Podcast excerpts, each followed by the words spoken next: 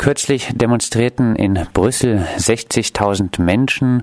Nun gibt es Streiks bei der Bahn. Wie lässt sich die Protestlage in Belgien derzeit zusammenfassen? Was die Bahn angeht, äh, wird es gerade heute zum ersten Mal ein bisschen weniger. Also bis gestern lag in der südlichen Landeshälfte, in der frankophonen äh, Landeshälfte Wallonie eigentlich äh, das meiste Platz äh, oder komplett äh, die Zugnetze platt. Heute ist der erste Tag, an dem wieder einige Züge fahren werden. Am Wochenende soll es sogar wieder normal werden. Das heißt, die großen Zugstreiks sind fürs Erste vermutlich vorbei. Allerdings gibt es schon wieder eine ähm, weitere Entwicklung, was die Streikfälle angeht, nämlich Postbetriebe werden streiken am 13. Juni landesweit.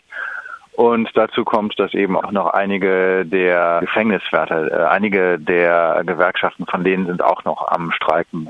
Es geht äh, immer noch weiter, schwächt sich aber was das Große, was man immer so international wahrgenommen hat. Äh, die Zugstreiks schwächen sich gerade ab. Die Anhebung des Rentenalters von 65 auf 67 Jahren, mehr Arbeiten für weniger Lohn, das waren schon Ende 2014 die Gründe für Massenproteste in Belgien. Was hat die Menschen jetzt konkret auf die Straße getrieben?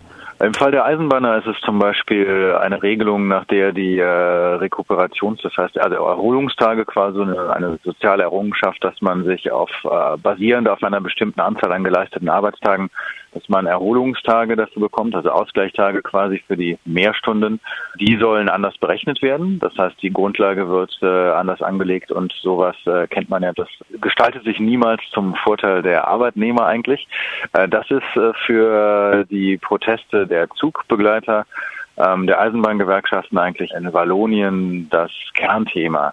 Dazu kommt aber auch noch, dass es natürlich ein Streik ist, der, der in, vor einem politischen Kontext stattfindet und der eigentlich äh, so ist, dass diese Regierung mit ihrer Austeritätsagenda, zumal in den Teilen Belgiens, in denen jetzt sehr viel gestreikt wird, nämlich im frankophonen Teil, eigentlich ähm, auf dem Papier auch keine Mehrheit hat und eigentlich auch eine sehr, sehr geringe Lobby hat. Das heißt, es ist eigentlich mehrheitlich so, dass die Menschen in diesem Teil Belgiens äh, mit der Regierung nichts anfangen können und äh, genauso wenig mit ihrer Austeritätsagenda. Im November 2014 sollen 100.000 Menschen in Brüssel aufgrund der Austeritätspolitik der Mitte-Rechts-Regierung auf die Straße gegangen sein. Letzte Woche demonstrierten in Brüssel jetzt 60.000 Menschen. Nehmen die Proteste also eher ab? Nee, man kann nicht sagen, dass die wieder abnehmen. Schau, du musst dir vor allem, ähm, muss man es eher so sehen, dass du hast es schon gesagt, Ende 2014 war eine große, große Welle mit so auch sowas wie einem Generalstreik. Das tröpfelte dann äh, oft so aus, wie das so ist, wenn sowas vor Weihnachten läuft. Dann kamen die Feiertage, das war es nämlich genau. Es war ganz am Jahresende, die Feiertage kamen und hat äh, der Bewegung so ein bisschen erstmal die Luft wieder genommen. Und dann gab es ein ganzes Jahr 2015, wo man das noch so ein bisschen wie eine, wie eine Wolke über der Regierung hing. Ja, da gab es auch noch diese Proteste an der Austeritätsregierung und der Austeritätsprogramm hat sich eigentlich nicht geändert. Es gab einen, einen latenten Unfrieden darüber und es ist aber jetzt erst, dass äh, Gewerkschaften wieder zur Aktion übergegangen sind. Das heißt, in dem ganzen Jahr 2015 passierte dahingehend recht wenig. Es war klar, dass es irgendwann wieder losgeht und man kann eigentlich eher so sagen, dass es sich jetzt wieder der Stufe von 2014 nähert. Mit einem ganz großen Unterschied, nämlich, dass es 2014 Streiks waren, die landesweit getragen wurden. Nun ist es so, dass es einen großen Unterschied gibt zwischen der nördlichen Landeshälfte Flandern, der niederländischsprachigen und der südlichen der Wallonie, der Frankophonen, denn dort konzentrieren sich die Streiks und das wiederum hat auch politische Auswirkungen. In Frankreich finden derzeit massive Proteste gegen die Arbeitsrechtsreform statt, Blockaden, Streiks und Besetzungen inklusive. Du hast äh, jetzt gesagt, äh, die Proteste in Belgien konzentrieren sich hauptsächlich auf den frankophonen Teil. Sind diese Proteste auch beeinflusst von den Protesten in Frankreich und ist vielleicht auch wie in Frankreich mit einem Übergreifen auch auf Studierende, auf Schüler in, in Belgien zu rechnen? Letzteres würde ich bezweifeln, zumindest äh, kurzfristig. Allerdings geht es natürlich letztendlich um, um dieselben Themen, um dieselben Inhalte. Das heißt, äh, auch wenn es äh, der akute Hintergrund der Streiks und der Protestaktionen in Frankreich vielleicht nicht derselbe ist, ist es thematisch doch ähm, in einem Bereich, der, der eigentlich identisch ist. Denn es geht um Lebens- und Arbeitsbedingungen. Ähm, dazu mag kommen natürlich, dass man sich im frankophonen Teil Belgiens sprachlich an Frankreich schon näher fühlt, ähm, geografisch auch, als das im Norden der Fall ist. Ähm, und insofern gibt es da schon einen Link, wenn er auch nicht äh, direkt äh, inhaltlich übertragen tragbar ist. Aber es ist doch was, was sehr nahe beieinander liegt. Wenn die Proteste sich jetzt auf den frankophonen Teil besonders konzentrieren, spricht das auch äh, dafür, dass es wieder verstärkt separatistische Tendenzen gibt? Separatistisch ähm, noch nicht ganz. Man muss es so ein bisschen nuancieren. Äh, diese Partei, die ja in Belgien die größte ist, die sich offiziell dazu bekennt in ihren Statuten, die NPA, von Barte Wever, dass Belgien eigentlich äh, die längste Zeit hinter sich hat und dass Flandern unabhängig sein soll. Die setzt eigentlich zurzeit eher auf ein Modell einer Konföderation. Momentan haben wir eine Föderation, sie wollen eine Konföderation, also noch eine weitere Aufhebung, eine weitere Schwächung dieser gemeinsamen Banden und mehr Macht für die Regionen, also sprich Flandern, Wallonien und Brüssel. Was diese Partei eigentlich gemacht hat im Jahresbeginn schon war, dass sie gesagt haben, wir wollen diese Fragen, diese Fragen der Identität und der Sprachgruppen doch wieder stärker auf die politische Agenda bringen. Denn bis jetzt ging es in dieser Regierung, in der diese Partei aufsetzt, eigentlich nur um Austerität und um Haushaltssanierung.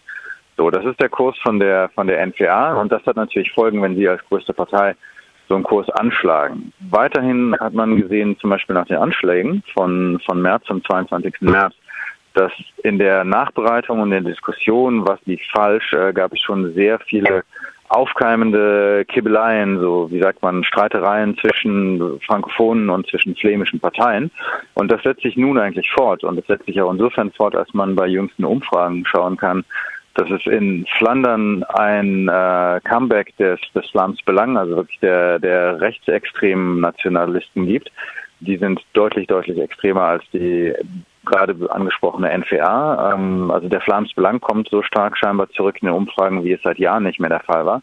In Wallonien, im frankophonen Teil, sehen wir eine genau umgekehrte Entwicklung, dass nämlich dort die äh, Partie du Travail, die Arbeitspartei, die äh, vielleicht am ehesten mit der Linkspartei in Deutschland zu vergleichen ist, ähm, ein ganz großen äh, Aufstieg eigentlich anstrebt. Das heißt, die sind so stark den Umfragen nach, wie sie es auch seit Jahren beziehungsweise noch nie waren. Das heißt, eigentlich klafft das Ganze sehr auseinander, wenn man die Entwicklung in Flandern und in der Wallonie angeht. Und das hat natürlich wieder auch Folgen für die gesamte Politik. Tobias, abschließend nochmal zurück auf die Proteste.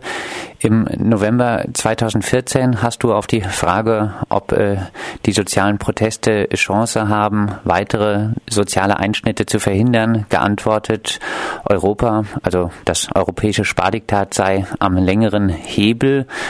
Wie fällt nun im Juni 2016 deine Antwort aus? Haben die Proteste Chance, weitere soziale Einschnitte zu verhindern? ist natürlich ein bisschen gemein, dass du mich so unvorbereitet äh, am frühen Freitagmorgen mit irgendwas konfrontierst, was ich vor anderthalb Jahren gesagt habe. Äh, natürlich ist die Situation äh, nicht mehr die gleiche. Ne? Ich denke, natürlich sitzt Europas Spardiktat immer noch an einem sehr langen Hebel. Allerdings ist die letzte Entwicklung, das, das würde ich vielleicht den entscheidenden Unterschied sehen. Die Entwicklung, die man speziell auf die, die Streiks in Belgien bezogen gerade sieht, ist, dass es durchaus Rhetorik gibt wie von den Gewerkschaften, wir werden, wir werden so lange streiken, bis das Ding gegessen ist, wir werden streiken bis zum Ende. Und es gibt zumindest in Belgien auch durchaus die Bereitschaft bei Teilen der Gewerkschaften, so lange zu streiken, bis die Regierung gefallen ist. Nun muss man das auch wieder nuancieren, selbst wenn die Regierung fällt, dann ist das noch nicht das Ende des europäischen Spardiktats. Also ich würde äh, grundsätzlich sagen, dass das Spardiktat noch an einem ziemlich machtvollen Hebel sitzt. Aber es äh, formiert sich natürlich einiges dagegen. Das sagt unser Benelux-Korrespondent Tobias Müller. Mit ihm sprachen wir über die aktuellen sozialen Proteste in Belgien.